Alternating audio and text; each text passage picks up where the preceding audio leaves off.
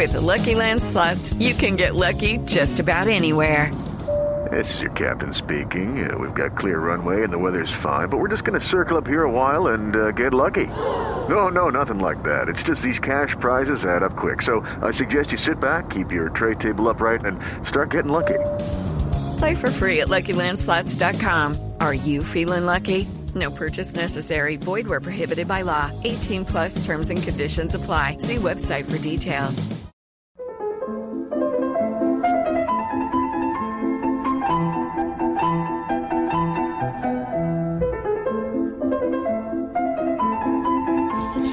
Pues, hemos puesto de todo. Claro. Todos Claro. los géneros musicales. Eh, hoy vamos con algo de música Al final hay un poco de, de música para uno. Ajá.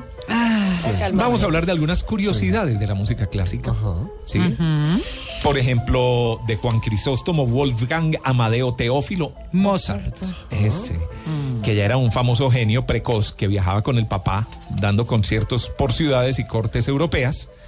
Un día a los 14 años pasaba por Roma, los dos llegaron a la Basílica de San Pedro en el Vaticano para escuchar un concierto en la Capilla Sixtina eh, en el cual se interpretaba un famoso Miserere, una obra de Gregorio Allegri, cuya partitura era guardada celosamente, sobre la cual pesaba la prohibición de copiarla o de reproducirla fuera del Vaticano. De hecho, cuando la interpretaban sonaba exclusiva del Vaticano. No.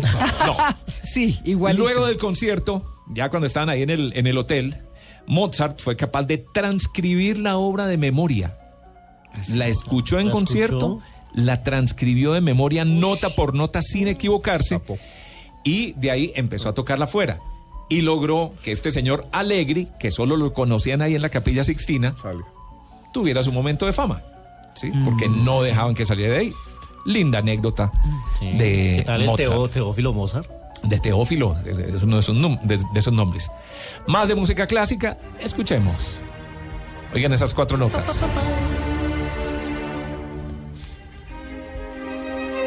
Esas famosas cuatro primeras notas de la quinta sinfonía de Ludwig van Beethoven fueron utilizadas en las transmisiones radiofónicas de la Segunda Guerra Mundial, ¿sabían? No sabía. Sí, como código Morse Ah. para fortalecer los ánimos. Porque el código Morse, esos tres puntos y una raya, pa, pa, pa, pa, ¿cierto? Pa, pa, pa, pa, Ah. ¿sí? Son una V, Ah, sí. la V de la victoria. Mm, ta, ta, Entonces ta, ta. lo usaban para eh, animar, Animar. a los soldados ¿Mm? de la quinta sinfonía de Beethoven. Sigamos con Beethoven. Esta, Ta, ta, ta, ta. Ah, lo Sí. que hablamos. la bagatela, ¿sí?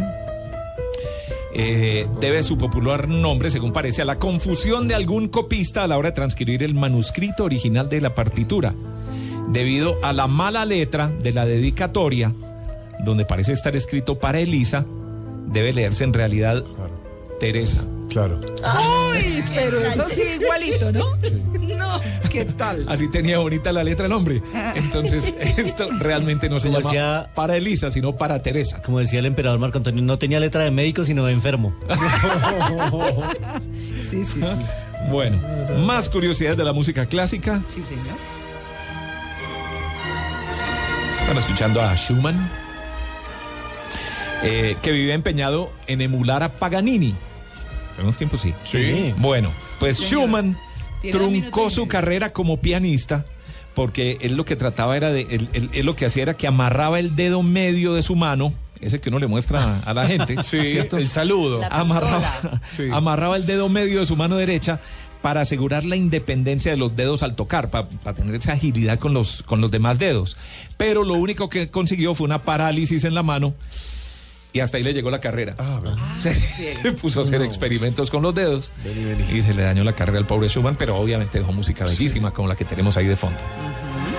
Y pasemos de Schumann a Franz Schubert. Oh, Muy bien. Escuchemos a Schubert. Esto es no es la voz.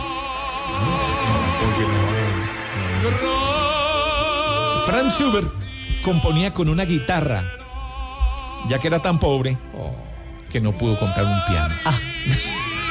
no le alcanzaba la plata. Yo me imagino, la- yo me imagino las entrando musicales de uno y otro son parecidos. Sí, pero uno siempre se Sí, imagina claro. el compositor sentado al frente de su piano. A mí esta canción me recuerda siempre a funerales. Sí, Sí, bueno, sí. ¿No sí. se entra a la iglesia con esto?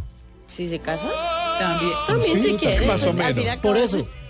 O sea, sí, por eso. Sí, por eso. Prácticamente lo mismo. Va uno a ver y sí. Sí. En Venezuela se usa. ¿Han oído hablar de un tipo que se llamaba Luciano Pavarotti? Sí. Un poquito nada más. Escuchamos a Pavarotti. Bueno, sabemos que fue uno de los grandes tenores del siglo pasado. Pocos conocían hasta hace poco tiempo, hasta 1997, cuando se reveló que Pavarotti no sabía música. No sabía música. No era capaz de leer una partitura. Y entonces, Nada, improvisaba. Ya soy demasiado viejo para aprender, decía. wow. ¿Y cómo hacía? Se pregunta eh, Catalina. Sí. Pues él tenía establecido un sistema de símbolos y líneas de colores ascendentes y descendentes que le indicaban la evolución de la melodía. Y eso le servía como recordatorio a la hora de interpretar. Y muy tenía buen su oído propio. también. Sí, su propia Código. mnemotecnia. Esa Sí, era la claro. palabra que no me ¿Propia salió. qué? ¿Su propia qué? Mnemotecnia. Chanfle. Bondage. Contaban con mi astucia.